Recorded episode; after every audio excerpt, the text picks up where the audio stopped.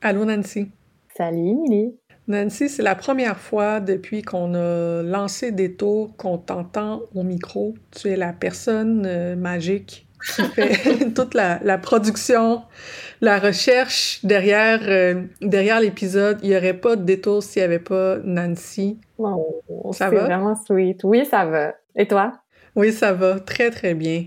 Dis-moi, Nancy, pourquoi est-ce que tu as accepté de te lancer dans ce projet fou-là, de lancer un balado euh, en français sur, sur Canada Land? Pourquoi tu as accepté? Pour moi, c'est une évidence. Euh, je suis fan de Canada Land depuis longtemps. La plupart de mon travail est en français, mais ce que j'écoute en podcast est souvent en anglais. Mm-hmm. Fait avoir la chance de travailler avec toi, une journaliste que je respectais, évidemment. Merci. Puis de pouvoir contribuer à quelque chose de complètement nouveau, d'avoir cet espace-là en français, c'était juste vraiment excitant. Puis j'ai pas pu dire non. Ce que je te dirais que je trouve vraiment fascinant, c'est que on a Bien sûr, des gens qui étaient déjà abonnés Canada Langue sont des gens qui sont situés partout au pays. Euh, beaucoup de gens qui n'ont pas le français, bien sûr, comme langue maternelle. Et puis, il y a aussi plein de francophones qui écoutaient aussi déjà Canada Land, euh, comme toi et moi, qui, qui, qui avaient juste envie qu'il y ait du contenu en français. Et puis, il y a des gens qui ne connaissaient pas la plateforme du tout, euh, et qui, parce que maintenant il y a du contenu en français, commence, on est comme un peu le gateway drug ou la porte d'entrée vers, vers, le reste, vers le reste de la production, vers le reste des podcasts. Puis je trouve ça honnêtement super intéressant parce que ça donne une audience qui ressemble à rien. Mm-hmm.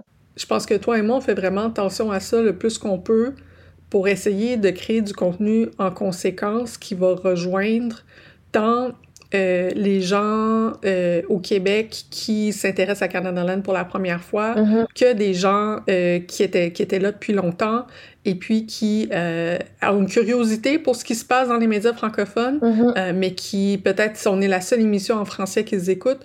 Donc, c'est vraiment un défi, mais fascinant. C'est comme, on fait un podcast, mais on fait une expérience euh, sociale mhm, en même temps, de, de briser toutes sortes de, de, de, de solitude et de murs linguistiques. Moi, en tout cas, moi, je trouve ça vraiment, vraiment euh, super motivant. Mhm, complètement. C'est vraiment quelque chose pour moi qui me motive dans cette émission-là, c'est qu'on a la chance d'expérimenter puis de jouer, puis c'est vraiment comme un espace de liberté que je pense qui existe vraiment rarement dans les médias en français. C'est bien le fun de pouvoir euh, se dire qu'il y a plein de gens qui nous écoutent à travers le pays, même si on vient tout juste de commencer.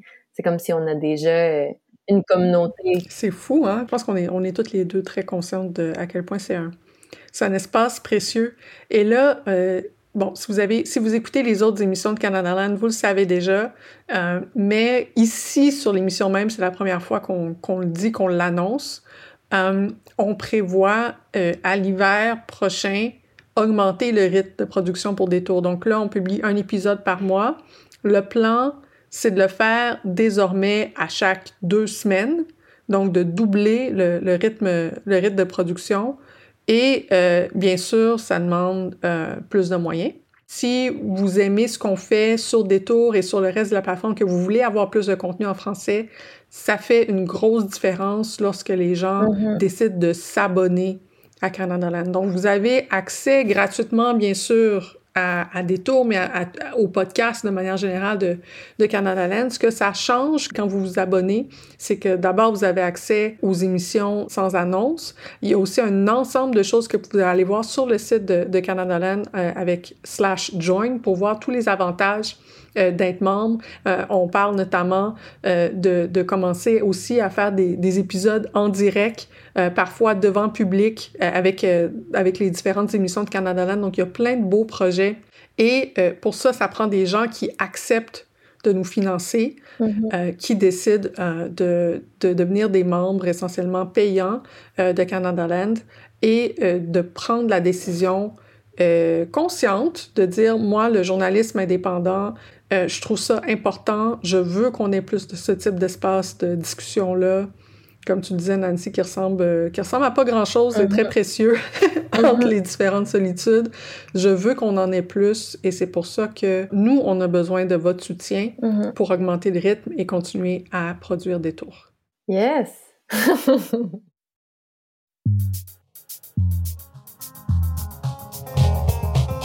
Bonjour, je suis Émilie Nicolas et bienvenue à Détour, le tout premier balado en français de Canada Land. Aujourd'hui, j'ai la chance de discuter avec Stéphanie Chouinard, professeure agrégée au département de sciences politiques au Collège militaire royal du Canada. Ça va, Stéphanie? Oui, ça va bien, merci. Toi, comment ça va, Émilie? Ça va bien, merci d'être là avec nous.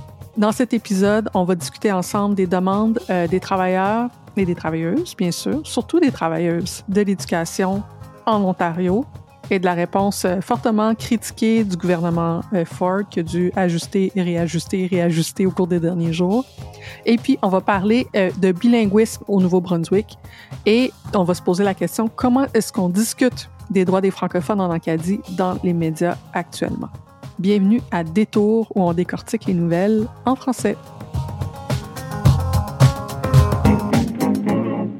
Cet épisode est commandité par Marc Decour, Mich Ezebio, Sandrine Humunosa, Odile Boucher, Angelica Dixon, Jessie Mill, Aisha Fleury et Nigel. Bonjour, je m'appelle Nigel et je suis développeur de logiciels à Montréal. Je supporte Canada Land car ils amènent quelque chose de nouveau au paysage médiatique au Canada et présentent des perspectives qu'on n'entend pas assez souvent. J'aime particulièrement la série Détour à cause de leur couverture du monde francophone au Canada et la perspective unique apportée par Emily Nicolas.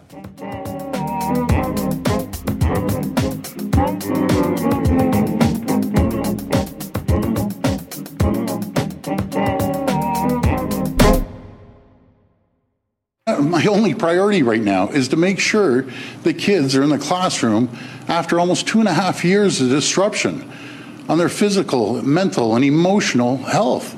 They want to be with their friends in the classroom learning. On veut que, que M. Ford euh, sache qu'on travaille fort dans les écoles et euh, il ne faut pas qu'il essaie de minimiser notre travail. on veut juste travailler dans un milieu du respect et de, de, de dignité. Stéphanie, me semble que ça a brassé un petit peu chez vous en Ontario cette semaine, ça se peut-tu? Un petit peu, oui, depuis euh, la semaine dernière avec euh, le projet de loi 28 euh, qui, on nous a dit dans le courant de cette semaine, qui serait annulé là, lundi. Donc là, c'est ça, le projet de loi 28 qui finalement, ça a l'air va pas exister. C'est une façon de essentiellement mettre le fin avec une bombe atomique légale, on va dire ça comme ça, au, conflit de travail entre les travailleurs et les travailleuses de l'éducation et le gouvernement Ford. C'est pas tout le monde qui nous écoute qui a suivi euh, ce, cette question-là là, de manière euh, précise, surtout les gens qui sont à l'extérieur de l'Ontario. Donc peut-être qu'on pourrait commencer par le début, puis essayer d'expliquer en fait c'est quoi la source de ce conflit-là, c'est parti d'où, pourquoi est-ce que les gens euh, à la base sont partis en grève dans le milieu de l'éducation. Oui, donc euh, on parle pas ici des enseignants, hein, mais vraiment des travailleurs euh, du milieu de l'éducation. Donc on parle ici des concierges, des administrateurs, administratrices, les, les, les, secrétaires et tous les gens qui travaillent par exemple dans les cuisines, etc., qui font partie d'un syndicat à part du syndicat des enseignants et des enseignantes en Ontario. ce sont des gens qui, depuis les dix dernières années, ont vu très peu d'augmentation de salaire. Leur, leur salaire a été euh, gelé. Euh, donc même pas indexé à l'inflation, le 0% d'augmentation de salaire pendant plusieurs années, euh, avec le résultat que actuellement ces gens-là font à peu près 39 000 dollars par année. Donc si on considère, en moyenne, c'est ça, 39 000 le coût de la vie à, Toronto, où moi j'habite, c'est pratiquement là en dessous du seuil de la pauvreté. C'est extrêmement difficile de vivre avec ce, ce, type de salaire-là. Et donc, euh, ce euh, syndicat-là, qui est représenté par euh, la SCFP, le grand syndicat de la fonction publique, a décidé d'aller vers un vote de grève qui devait commencer la semaine dernière. et en réponse à ça, le gouvernement provincial a déposé à Queen's Park le projet de loi 28 qui forçait un retour au travail des membres de ce syndicat-là et non seulement qui les forçait à retourner au travail, mais qui imposait de façon préalable la clause non-obstant, c'est-à-dire que ce syndicat-là n'aurait pas pu contester le projet de loi 28 devant les tribunaux. Donc, on abolissait en gros euh, l'article 2 de la charte pour euh, ces personnes-là, donc la liberté d'association. La liberté d'association qui, inclut nécessairement aussi le, ben, un paquet de choses au niveau du droit du travail, donc, le droit de grève. Essentiellement, ce qu'on a cherché à faire, c'est euh, empêcher aux gens du secteur d'éducation de faire la grève, c'est ça? Exactement. Et le ministre de l'Éducation de l'Ontario, Stephen Lecce, euh, a dit on veut garder les écoles ouvertes. Avec la COVID, l'Ontario a fermé ses écoles, euh, en fait, plus mm-hmm. que toutes les autres provinces de la fédération, ce qui est pas quelque chose dont euh, je me vanterais si j'étais le ministre de l'Éducation personnellement. Mais le gouvernement avait fait le pari que l'opinion publique, l'opinion des parents surtout, serait de leur côté et qu'on voudrait garder les écoles ouvertes plus que soutenir euh, les travailleurs et les travailleuses. Puis finalement, c'est pas ça que c'est passé tout. Mauvais calcul.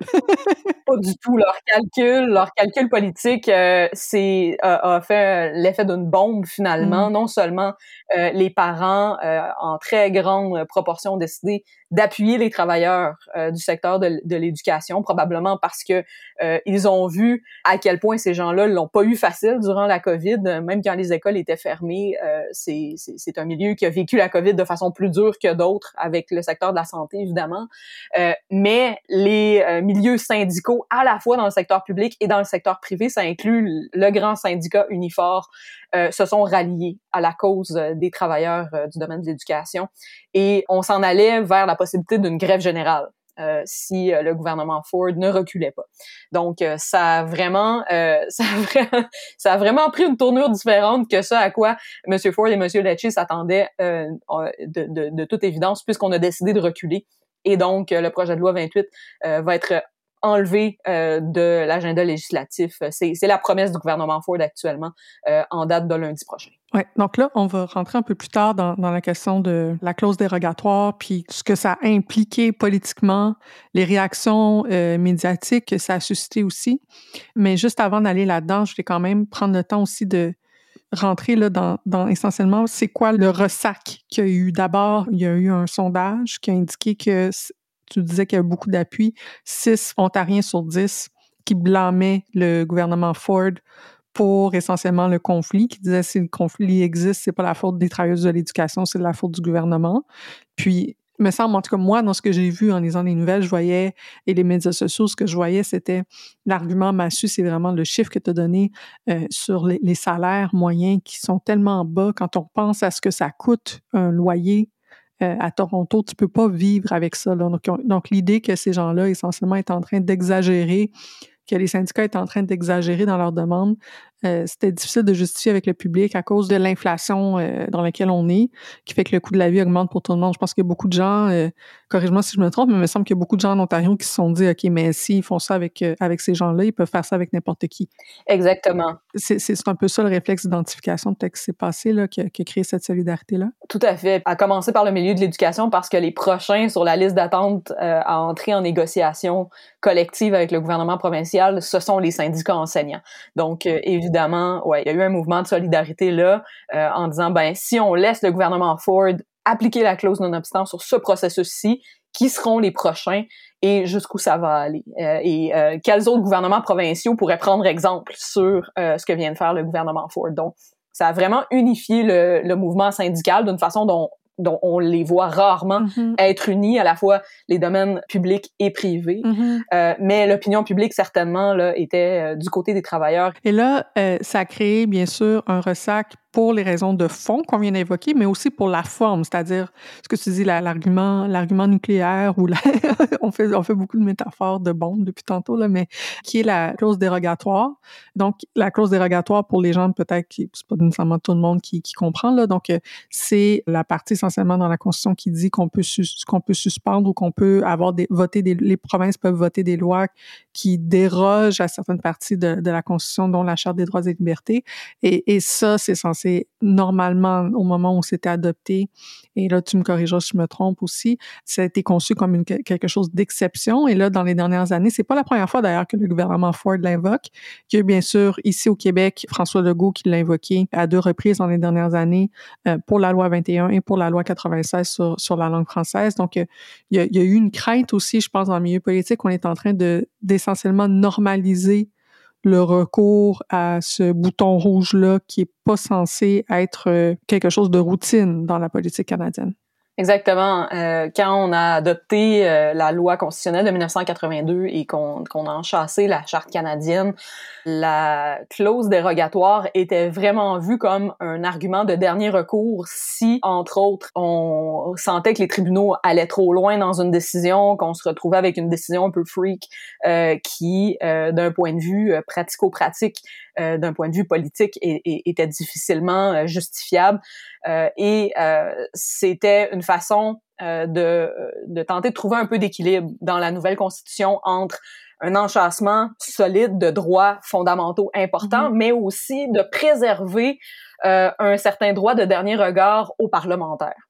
Mais ce qu'on voit, puis tu l'as très bien dit, je pense, c'est depuis les dernières années une normalisation de l'utilisation de la clause dérogatoire, et ce, sans même au préalable envoyer la question vers les tribunaux. C'est-à-dire qu'on impose la clause dérogatoire avant même de tester euh, la constitutionnalité euh, de ces lois-là devant les tribunaux. C'est ça, et ça, ça, c'est l'élément nouveau parce que, par exemple, la loi 101 à l'époque avait été adoptée notamment puis on reconduit la loi 101 ici au Québec à chaque cinq ans, c'est-à-dire, comme c'est prévu, avec la, la, clause dérogatoire. Mais la clause a été adoptée a posteriori. Il y a une concession lorsque la loi 101 a été adoptée de certains éléments de la loi. Il y en a certains qui ont été abrogés par la Cour par conséquence. Et puis, ce qui reste, tu sais, il, y a un processus de, contestation qui a eu le temps de le faire. Ce qui, semble être nouveau dans les dernières années, c'est qu'on fait même plus ça. C'est qu'on juste, euh, essentiellement, on dit, ben là, vous n'avez pas le droit, essentiellement, de contester parce que de toute façon, c'est un peu comme si on colle le, le shotgun. C'est comme si on, dit essentiellement que ah, ben c'est comme ça que ça va être. Puis euh, même si vous contestez, en fait, c'est qu'on retire des poignées légales de contestation. On peut pas peut pas contester la loi sur les bases de ce qui est couvert par la par la clause de dérogation, ce qui complique beaucoup la vie des avocats qui essaient de contester les lois. Euh, effectivement. Euh, puis bon, c'est pas toute la charte hein, qui peut être euh, assujettie à la clause dérogatoire. Ce sont mm-hmm. seulement les articles 2 à 15. mais il y a une autre partie de la charte qu'on a tendance à oublier, puis ça, c'est l'article 1 qui stipule que tous les droits dans, dans les, les autres articles qui suivent sont assujettis à des limites raisonnable dans le cadre d'une société démocratique. Et l'article 1 est utilisé souvent pour dire, bon, écoutez, les droits qui suivent dans la charte, ce sont pas des droits dans l'absolu. Mm-hmm. euh, comme par exemple, là, je vais donner un exemple que j'utilise en classe parce que c'est tellement parlant, la liberté d'expression qui est limitée par l'imposition de limites sur euh, des discours haineux au Canada. Mm-hmm. Donc, quand les politiciens utilisent la clause dérogatoire, euh, et qu'ils l'utilisent avant même qu'on ait la possibilité de contester. Ce qu'on est en train d'envoyer comme message, c'est que on croit que politiquement, c'est plus payant de limiter les droits au-delà de ce qui est raisonnable. Parce que sinon, on pourrait simplement faire affaire à l'article 1 et démontrer devant les juges que le projet de loi en question ou les articles en question qui sont contestés sont raisonnables dans une société libre et démocratique. Parce que c'est à ça que ça sert l'article 1. Et là, la clause dérogatoire va au-delà de ça. C'est donc de dire qu'on sait qu'on est déraisonnable, mais on va le faire quand même. On sait qu'on est en train d'ambitionner sur le pain béni. on sait qu'on est en train de, de, de, essentiellement de faire du populisme, mais ça fonctionne. Et là, c'est ça qui est intéressant, c'est que dans le cas de l'Ontario, c'était même pas nécessairement populaire parce que des fois, il y, a des, il y a des façons de suspendre les droits humains, essentiellement que, euh, surtout quand ça touche des questions qui touchent les minorités, il y a des gens qui sont pour ça. Puis c'est un peu ça qu'on a vu peut-être au Québec jusqu'à un certain point, surtout avec la loi 21, euh, où euh, essentiellement, il y a une majorité qui est pour la suspension de certains droits humains. Euh, dans le cas de l'Ontario, c'est peut-être ça aussi l'erreur de calcul politique qu'on est en train de nommer, c'est que en fait, c'était même pas populaire de suspendre les droits, alors qu'on avait pensé à la base que ça l'aurait été. Oui, exactement, exactement. Euh, il y a eu euh, bon une majorité d'Ontariens qui se sont sentis interpellés, peut-être parce que eux-mêmes appartiennent à un syndicat et qu'ils sentaient que c'était leur propre pouvoir de négociation collective qui allait être mis en jeu, éventuellement si on laissait la loi 28 passée telle qu'elle. Tout ça, ça nous amène à ben, peut-être une dernière partie de notre discussion là-dessus sur ce qui s'est passé en fait dans l'univers médiatique à ce, à ce niveau-là, parce que en fait, ça a beaucoup fait réagir. Je voyais seulement euh, vendredi dernier euh, une chronique de Chantal Hébert dans Toronto Star qui disait Doug Ford's word with QP risks throwing Canada into a unity crisis. Une crise d'unité canadienne, c'est pas euh, c'est pas rien là. Donc non c'est ça. Donc, je pense que les, les, quand, quand le gouvernement d'Ontario a reculé, on était vraiment dans un, dans un cul-de-sac assez existentiel. Et c'est intéressant parce que il y a eu la réaction médiatique, mais il y a aussi eu la, réaction d'Ottawa qui était très forte. Euh, Justin Trudeau qui a senti que s'il mettait pas essentiellement un frein ou maintenant à l'utilisation de, de, la clause dérogatoire à tout bout de champ. Euh, c'était, c'était aussi peut-être une, une, crise de, ben, d'unité canadienne, une crise certainement constitutionnelle, ou en fait, il y a d'autres provinces aussi là, qui veulent euh, qui veulent pousser au niveau de l'ordre du fédéralisme canadien ces temps-ci. La Saskatchewan et l'Alberta. Euh... Notamment, oui, Saskatchewan, euh, Alberta, les gens veulent renégocier du pouvoir. Euh, donc, il se passe il se passe énormément de choses à ce niveau-là. Je voulais rentrer là-dedans avec toi, mais, mais d'abord, je sais pas si toi aussi tu as vu euh, des choses passées euh, dans, les journaux qui ont vraiment comme peut-être mis les euh, donne un exemple du, du je veux pas dire de la panique mais vraiment de la gravité de ce qui s'est passé que moi j'ai pas vu ça aller très souvent surtout venant de l'extérieur du Québec des craintes de crise constitutionnelle comme ça c'est peut-être une des premières fois en fait que je vois quelque chose comme ça Ouais, ben, euh, puis l'article de Chantal Hébert était en partie une réponse à euh, une chronique d'Andrew Coyne dans le dans le Globe and Mail hein, mm-hmm. qui euh, qui proposait au gouvernement fédéral de sortir des boulamites un pouvoir constitutionnel qui a pas été utilisé depuis 1943. C'est le pouvoir de désaveu. Ah oui, c'est vrai cette histoire-là. Ouais, donc pour ceux et celles qui sont pas férus de d'histoire de, constitutionnelle, le pouvoir de désaveu, c'est un pouvoir qui qui est entre les mains du gouvernement fédéral en théorie, puis là je vais expliquer pourquoi en théorie, euh, qui a été créé en 1867 lors de la, de la Confédération, qui permettrait à Ottawa d'annuler des lois provinciales que euh, le gouvernement fédéral verrait comme déraisonnables. Carrément. Donc, euh, ah, vous venez d'adopter cette loi-là, euh, Québec, Ontario euh, ou euh, Saskatchewan, Alberta. Désolé, mais nous l'amenons vers Ottawa et nous l'annulons, nous l'abrogeons. Et ça n'a pas été utilisé, comme je disais, depuis 1943. La dernière fois où ce, ce pouvoir-là a été utilisé par Ottawa, c'était durant la Seconde Guerre mondiale où la province de l'Alberta avait adopté un projet de loi qui restreignait la vente de terres, de terrains et euh, qui empêchait, qui, rendait illégal la vente de, de terrains à des gens qui étaient considérés comme des ennemis. Donc cette loi-là n'a pas été euh, n'a pas été utilisée depuis 1943 et il y a plusieurs constitutionnalistes qui considèrent que parce que ça fait maintenant sept décennies que ce pouvoir-là n'a pas été utilisé, qui est tombé en désuétude. Euh, C'est-à-dire que même si sur papier il existe encore dans la Constitution, dans la pratique, Ottawa ne pourrait pas utiliser euh, ce, ce pouvoir-là. Euh, et c'est une des propositions que Chantal Hébert fait. Elle dit, écoutez, euh, on n'est pas certain si ce pouvoir-là existe encore il y aurait probablement une réaction très forte et très négative de la part des provinces si Ottawa décidait de sortir ce pouvoir-là des boulamites. Mais pourquoi est-ce qu'Ottawa ne prendrait pas le temps de poser la question à la Cour suprême dans un renvoi mm-hmm. pour demander aux juges est-ce que ce pouvoir-là existe encore finalement? Ou est-ce qu'on considère qu'il devrait être rangé dans les boulamites pour de bon? Et euh, ça serait euh, ça serait une façon pour Ottawa de euh, de désamorcer cette cette question là un peu parce qu'effectivement il y a beaucoup de pression sur Ottawa pour faire quelque chose par rapport à l'utilisation, la normalisation euh, de la clause non-obstant, mais c'est pas clair ce qu'Ottawa est en mesure de faire. C'est ça, c'est vraiment, c'est vraiment pas évident d'essayer de, de trouver une solution là-dedans parce que en théorie, tu peux, tu peux le négocier euh, avec l'accord de toutes les provinces, mais avec ce qui se passe dans l'Ouest, ce qui se passe en Ontario, ce qui se passe au Québec, c'est vraiment pas sûr que l'accord des provinces serait là si on faisait et qu'on pourrait même avoir ce débat-là de façon constitutionnelle. Donc, euh, c'est ça réouvrir la Constitution, euh, c'est euh, c'est une boîte de Pandore et le gouvernement Trudeau le sait très bien. Puis avec les, premiers ministres qui sont à la table du Conseil de la Fédération actuellement, les cartes sont pas bonnes, je pense, pour euh, avoir cette discussion là actuellement. Donc c'est ça. Donc il y, a eu l'utilisation de la clause dérogatoire qui est encore une fois, on va réutiliser notre métaphore bizarre de, de bombe nucléaire. Là, en réponse à ça, on a suggéré dans les médias la semaine dernière l'utilisation d'un autre bombe qu'on se souvenait même plus qu'on avait. Donc vraiment une espèce de essentiellement de, de, de guerre, on s'entend rhétorique légale, mais entre les provinces et le fédéral très forte. Faut le dire dans un contexte où on est déjà en commission sur la pertinence pour le Canada d'avoir, euh, pour Ottawa d'avoir utilisé la loi sur les mesures d'urgence sur le convoi euh, à Ottawa, qui est déjà aussi un outil légal qui est censé être très, très exceptionnel qu'Ottawa utilise dans un contexte où, comme on le disait, en Saskatchewan, en Alberta, on est en réaction, en réflexion très sérieuse et même on met de l'avant des initiatives euh, pour essayer de renégocier essentiellement euh, les pouvoirs euh, provinciaux. Et dans ce contexte-là, une, une, chose que j'entends beaucoup de la part des premiers ministres plutôt conservateurs à l'extérieur du pays, c'est, je ne veux pas dire une jalousie, mais beaucoup, on montre l'exemple du Québec, qui est comme l'espèce de mouton noir de la fédération. Le Québec a le droit d'utiliser la clause non-obstant, droit entre, guillemets, là, mais tu qui, qui fait sans que, sans que Justin Trudeau critique aussi fortement que quand c'est Doug Ford qui le fait, ou euh, le Québec a une entente spéciale en immigration, puis que le, le, Manitoba et d'autres provinces sont en train de regarder, nous, est-ce qu'on pourrait pas aussi avoir plus de pouvoir en immigration?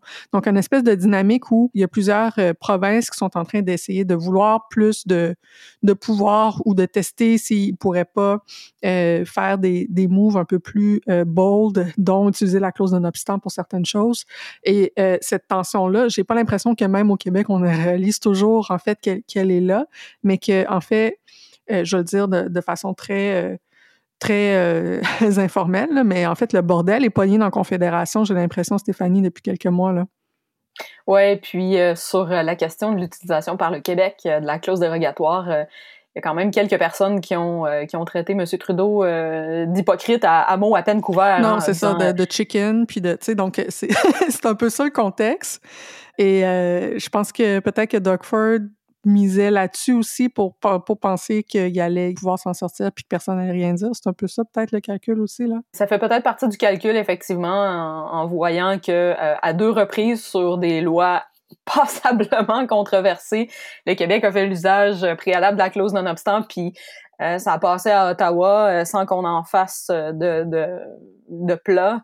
il s'est dit, bon, ben on va, tenter notre chance et puis euh, advienne que pourra, mais euh, effectivement, le, calcul politique était pas le bon dans, le cas, de l'Ontario. Mm-hmm. Donc là, la loi 28, donc, qui, qui, justement donc la loi, la loi ontarienne qui devait mettre de l'avant la, disposition de dérogation pour mettre fin au conflit de travail ne sera pas mise de l'avant. Ceci dit, est-ce que, en terminant, tu penses que la crise est réglée ou elle est juste remise à plus tard? Ben, je pense que c'est un nouveau calcul politique qui s'impose maintenant, à la fois pour le gouvernement et pour euh, le syndicat. Le syndicat s'est rendu compte qu'il avait l'opinion publique largement de son côté, mais c'est certain que si les travailleurs ne démontrent pas qu'ils négocient de bonne foi, là, il y, aura un élastique sur lequel ils vont jouer. C'est-à-dire, bon, qu'est-ce que euh, la province va mettre sur la table en termes de contre-offre? Jusqu'où est-ce que la bonne volonté populaire va aller? Parce que c'est toujours ça le calcul mm-hmm, politique hein, mm-hmm. quand on décide de se lancer en grève. Donc, euh, des deux parties, le gouvernement provincial et euh, le syndicat canadien de la fonction publique, aura l'opinion publique de son côté le plus longtemps. Comment est-ce qu'on démontre patte blanche, qu'on démontre qu'on négocie de bonne foi, sans prendre les parents et les enfants en otage, entre guillemets ici, en fermant à nouveau les écoles si on se rend jusque-là. Donc, euh, on va espérer pour tout le monde qu'il y aura effectivement négociation de bonne foi et que les écoles vont rester ouvertes. Stéphanie, c'est ta première fois à l'émission, mais je pense que tu es déjà familière avec des tours, n'est-ce pas? Oui, tout à fait. C'est un podcast que j'aime bien écouter. Euh, euh, je suis une fan finie de podcast depuis que j'ai un chien en particulier. Euh, c'est toujours un plaisir d'écouter Canada Land en français parce que c'est quand même assez nouveau hein, comme, comme entreprise pour Canada Land de, de, de, faire du, du matériel dans l'autre langue officielle, ce qui est évidemment quelque chose que, que je trouve très chouette. Oui, non, c'est effectivement nouveau. Ça fait, ça fait quelques mois, tu es, euh, l'invité de notre septième épisode euh, seulement. Puis, comme ça a été dit d'ailleurs, euh, pour la campagne en fait de, de socio-financement, on prévoit augmenter en fait le rythme des épisodes de détour. On veut passer à un épisode par deux semaines plutôt qu'un épisode par mois. Et puis, tu nous suivrais à chaque deux semaines aussi, hein, si on faisait ça. ben oui, c'est sûr, c'est sûr et certain. Si, si vous continuez d'être aussi intéressant que vous l'avez été pour les six premiers épisodes, euh, moi, je vais être, euh, je vais être abonné, c'est sûr et certain. Qu'est-ce que tu aimerais euh, entendre pour, dans, dans des tours à l'avenir pour, pour le futur de, de l'émission? Ben, ce que je trouve que vous faites déjà bien, en fait, c'est euh, de ne pas être trop québéco-centriste. Mm. Euh, parce que, bon, euh, vivant en, en Ontario, euh, étant euh, francophone hors Québec, euh, c'est rare qu'on entend parler de nous dans les médias, point. Euh, et dans les médias nationaux, puis dans les médias nationaux anglophones, on n'en parlera même pas. Euh, donc, ça, c'est quelque chose que je pense que vous faites. Puis l'épisode d'aujourd'hui est un bel exemple de ça et que j'espère que vous allez continuer de faire euh, pour, euh, pour pour la suite des choses. Euh, en partie parce que euh, le dialogue entre francophones au Québec et hors Québec, c'est quelque chose qui me tient à cœur. Puis c'est quelque chose qu'on fait assez mal dans la Fédération canadienne, malheureusement. Et des espaces comme des tours, je pense que ça permet euh, d'apprendre à mieux se connaître de part et d'autre. Écoute, je, suis contente que tu me dises que ça paraisse parce que c'est vraiment Nancy et moi et toute l'équipe de l'émission, c'est vraiment quelque chose qu'on fait exprès pour vraiment mettre de l'avant. Puis euh, on habite toutes les deux à Montréal, mais on est comme OK, non, on veut pas. Il y a tellement d'émissions montréalaises, on fait vraiment euh, attention pour ne pas être ça. Puis on sait aussi quand on voit euh, en fait où se situent les gens qui nous écoutent, parce qu'on a quand même des statistiques à l'intérieur, on voit bien que les gens sont de partout au pays, puis il y a des gens qui ont le français comme première langue, deuxième langue, troisième langue qui nous écoutent. Puis on essaie vraiment de produire du contenu qui est pertinent pour toute notre communauté. Donc, euh, si vous continuez, bien sûr, à, donner à Canada Land les gens qui sont pas encore des, abonnés payants, donc bien sûr, vous avez toujours accès à notre contenu gratuitement. Mais si vous décidez de, de contribuer financièrement régulièrement à Canada Land, vous avez accès au contenu sans annonce, euh, mais vous avez aussi la satisfaction de savoir que vous contribuez à du journalisme indépendant euh, de qualité et on l'espère aussi à plus de détours en français. Stéphanie, euh, y a-t-il quelque chose que tu aimerais qu'on garde en tête ce mois-ci? Oui, euh, on va se lancer dans une discussion sur euh, les langues officielles au Nouveau-Brunswick, mais euh, pendant ce temps, à Ottawa, il y a aussi une discussion importante sur les langues officielles qui a lieu actuellement.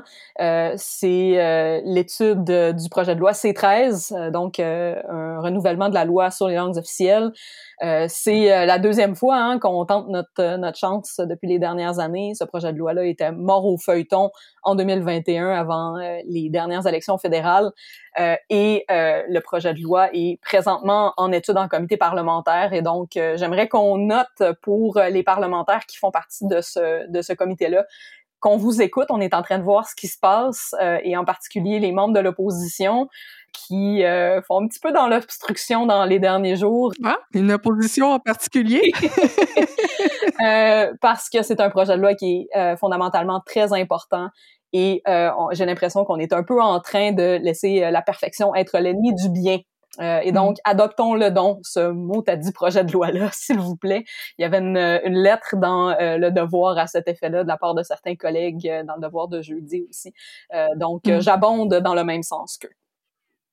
C'est que tu es en train de dire essentiellement, on vous watch, on vous surveille. On vous watch, exactement, en bon français. C'est bien noté. et puis toi, Émilie, qu'est-ce que tu aimerais qu'on note ce mois-ci? Euh, ce que j'ai à dire est, pas léger, mais je pense que c'est tellement lourd que aussi bien en rire. Au Québec, il y a eu un jugement assez historique qui est tombé de la Cour supérieure, donc le juge Michel Yergo, qui a tranché en faveur de Joseph Christopher Luamba, qui est un étudiant qui avait vécu plusieurs interceptions policières alors qu'il était au volant sans motif réel. Et souvent, a des cas comme ça, on fait essentiellement, lorsqu'il y a une procédure loca- euh, légale, c'est pour dire il y a eu profilage racial, il y a eu discrimination. Souvent, ça va, par exemple, devant la Commission des droits de la personne. Euh, Luamba a décidé de faire autre chose avec son avocat. Ils ont plutôt carrément allé euh, remettre en cause la réglementation canadienne, la loi canadienne qui fait que c'est légal pour les policiers d'interpeller les gens à bord de leur véhicule sans euh, motif. Et c'est souvent par ce biais-là qu'il y a beaucoup de discrimination envers les personnes noires, les personnes autochtones, notamment euh, qui sont au volant. Et là, le jugement est tombé qui dit essentiellement ce- ce- cette manière-là de fonctionner des policiers, c'est devenu un sauf-conduit, c'est le vocabulaire du juge, pour le profilage racial. Il faut que les policiers arrêtent essentiellement d'interpeller les gens à bord de leur véhicule s'ils n'ont pas de raison pour le faire. Et ça crée tout un tollé, ça, au Québec. Les gens sont comme, les policiers ont besoin de faire leur travail, etc. Puis, s'ils arrêtent plus des personnes noires, c'est parce que les personnes noires en particulier ont plus de choses à se reprocher. Le débat va vraiment dans tous les sens en ce moment. Mais pendant que ça se passe, quelques jours après, il y a un homme euh, qui s'appelle Brice Dossa, aussi un homme noir qui est menotté par erreur par la police de Montréal. Donc, la police, essentiellement deux policiers en civil, euh, le menotte en prétextant qu'il aurait peut-être volé son propre véhicule et euh, les policiers en civil n'ont pas la clé des menottes. Donc, ils peuvent pas le libérer après. La vidéo, bien sûr, devient virale dans les médias. Donc, juste après, essentiellement, que la police est en train d'essayer de se défendre, d'interpeller de, manière aléatoire, particulièrement les personnes noires, les personnes autochtones au volant. Quelques jours après, on a un cas viral euh, d'une personne qui se fait menotter pour pour absolument rien. Donc, euh, c'est lourd, mais en même temps, c'est tellement absurde. Je pense que l'Internet euh, en rit et en pleure en même temps.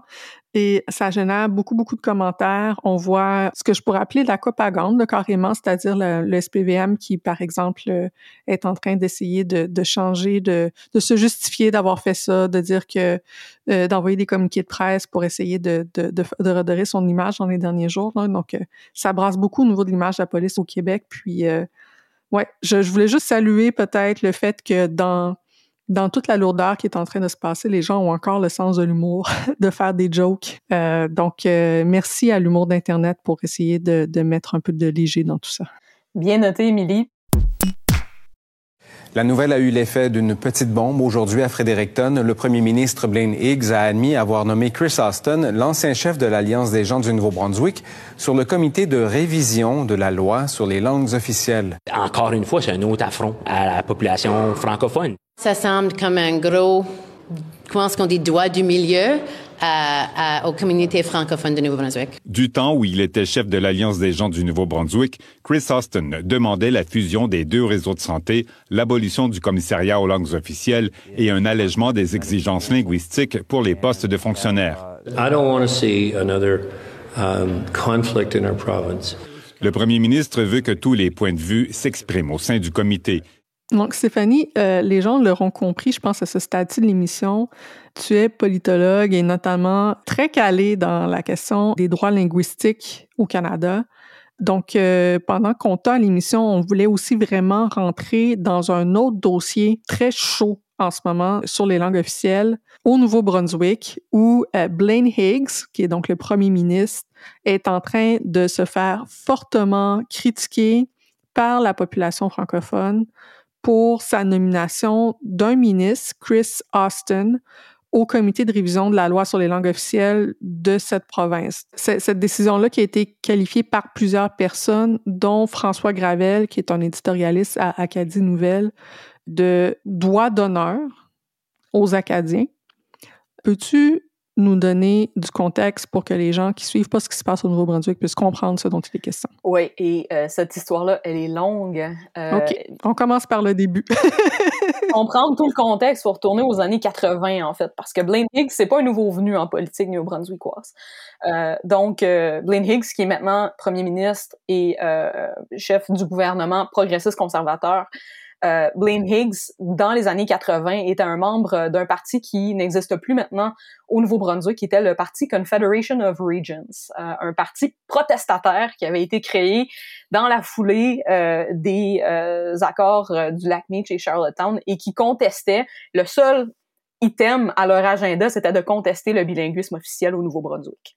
Euh, et donc, euh, c'était un parti qui voulait voir l'abolition de la loi sur les langues officielles du Nouveau-Brunswick, qui était adoptée en 1969, euh, quelques mois avant la loi fédérale sur les langues officielles, et donc qui était vue comme euh, anti-francophone. Euh, en tout et partout. Et il y mm-hmm. avait évidemment là à l'intérieur des membres du Parti Core différentes variations sur cette thématique-là, mais euh, Blaine Higgs faisait partie de cette mouvance-là anti-franco, anti-acadien, et s'est recyclé plus tard comme membre du Parti progressiste conservateur. Euh, et lorsqu'il a été choisi euh, comme chef euh, du Parti progressiste conservateur. Il y a plusieurs Acadiens, plusieurs francophones au Nouveau-Brunswick qui étaient inquiets de le voir euh, devenir le chef d'un des deux partis importants dans la province. Plusieurs personnes disaient non, mais il a changé. Attendez, c'est de, c'est, de l'histoire ancienne. Mm. par exemple, pour cause, il a envoyé ses deux filles en immersion française à l'école. il parle toujours pas français, mais c'est pas un francophobe. Okay. donc, on, on, va parquer. Il aurait, il aurait évolué Exactement. Son, son opinion sur euh, le bilinguisme aurait changé depuis les années 80. Et, et ça, il l'avait dit euh, main sur le cœur. Euh, écoutez, je vais pas remettre en question le bilinguisme, etc. Pendant ce temps-là, en 2010, un nouveau parti, le People's Alliance of New Brunswick, l'Alliance des gens, même s'ils si, ils n'ont jamais traduit leur, leur titre officiel. Ben, traduisons-le pas, le People's Alliance. le People's Alliance a été créé par Chris Austin et euh, c'est un parti de frange, je dirais conservatrice light, donc pas très conservateur radical euh, du point de vue économique, par exemple, mais qui reprenait beaucoup des dog whistles du core par rapport aux faits français, c'est-à-dire ça coûte trop cher, l'application de la loi sur les langues officielles, ça a pas de sens, euh, on, on, dépense euh, sur des enjeux qui sont pas importants, on peut pas se le permettre, le Nouveau-Brunswick est une province pauvre, etc. Et tout ça sous l'égide du gros bon sens. Donc on veut gouverner par le gros bon sens. Donc ici on est là, franchement, les deux pieds dans le populisme. Donc, c'est ça. Donc, c'est l'argument un peu du conservatisme fiscal qui passe pour attaquer euh, les services aux francophones. Exactement. Alors que sur d'autres services, le People's Alliance n'avait pas du tout cette, euh, ce, type de discours-là. Donc, Chris Austin est éventuellement rentré à l'Assemblée législative aux élections de 2018 avec deux autres députés euh, et a réussi à être réélu aux dernières élections il y a quelques mois, l'été dernier, euh, Chris Austin décide euh, de son propre chef de fermer la porte du People's Alliance euh, et de se joindre au caucus progressiste conservateur avec son autre député. Et ça, ben, ça a suscité des craintes, encore une fois, de la part des francophones, parce que plusieurs personnes se demandaient, bon, est-ce que c'est une avalisation de la part des progressistes conservateurs du discours anti-bilinguisme du People's Alliance? Par le, gouvernement au pouvoir. Et donc, pendant les derniers mois, euh, Chris Austin était un simple député, mais tout récemment, il a fait son entrée au cabinet. Au cabinet comme ministre. Exactement, lui, lui a donné un portefeuille ministériel. Et tout tout récemment, on a appris que ce même Chris Austin serait nommé au comité de révision de la loi sur les langues officielles. Et cette révision-là, ça traîne depuis euh, maintenant euh, plus d'un an. Euh, c'est mandaté par la loi sur les langues officielles du Nouveau-Brunswick que le gouvernement doive euh, absolument euh, voir une révision de la loi tous les dix ans. Et maintenant, on, a dépassé euh, ce, ce, ans-là. et Blaine Higgs a démontré à maintes reprises que c'était pas une priorité pour lui.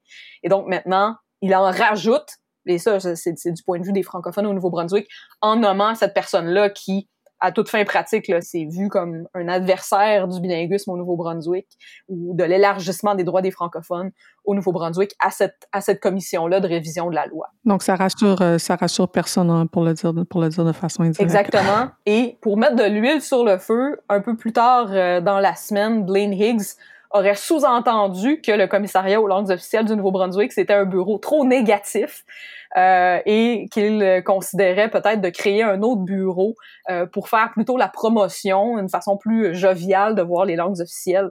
Euh, ça, à quoi, ce que, ce que je trouve très comique parce que euh, on sait que Blaine Higgs s'est fait taper sur les doigts à de nombreuses reprises par le commissariat aux langues officielles dans les dernières années pour non-respect de la loi.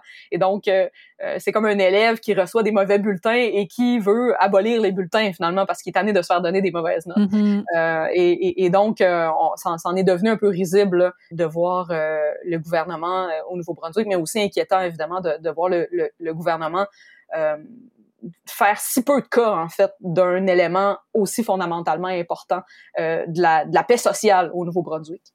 Oui, non, mais c'est intéressant parce que d'entrée de jeu, tu disais que Blaine Higgs, bon, qui avait envoyé ses propres enfants en immersion francophone, est-ce que tu penses qu'il y a peut-être aussi un changement je sais pas si c'est générationnel, mais une évolution aussi au niveau des anglophones du, Nouveau-Brunswick. Donc, il y en a quand même une bonne partie qui font de l'immersion française. Est-ce que la perception du français au Nouveau-Brunswick chez les anglophones a évolué aussi avec, la, avec les décennies?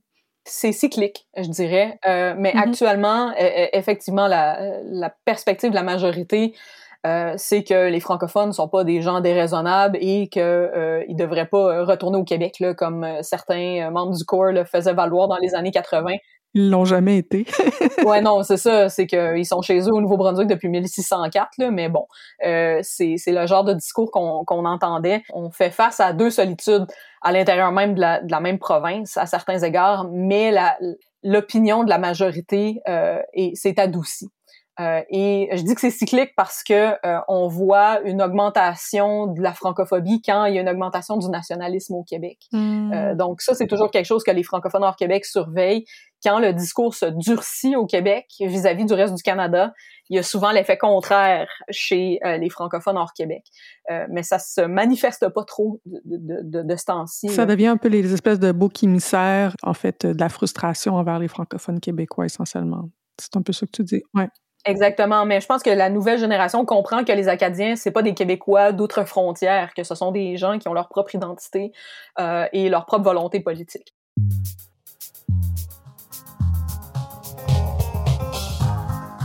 C'est tout pour euh, l'émission aujourd'hui. Merci beaucoup Stéphanie d'avoir été avec nous. Ça m'a fait grand plaisir. Merci de l'invitation. Vous pouvez euh, nous trouver bien sûr sur Twitter à Canadaland et vous pouvez m'envoyer un courriel à emily à commercialcanadaland.com. S'il vous plaît, dites-nous ce que vous avez pensé de l'épisode. Envoyez-nous euh, vos commentaires, vos suggestions pour les prochains euh, sujets, pour les prochains invités. Euh, Stéphanie, où est-ce que les gens peuvent te trouver s'ils veulent te rejoindre? Ben, au Collège militaire royal du Canada à Kingston, où j'enseigne la science politique. Sinon, sur Twitter, au arrobas DRS Chouinard, donc pour docteur. Cet épisode est produit par Nancy Petinicchio.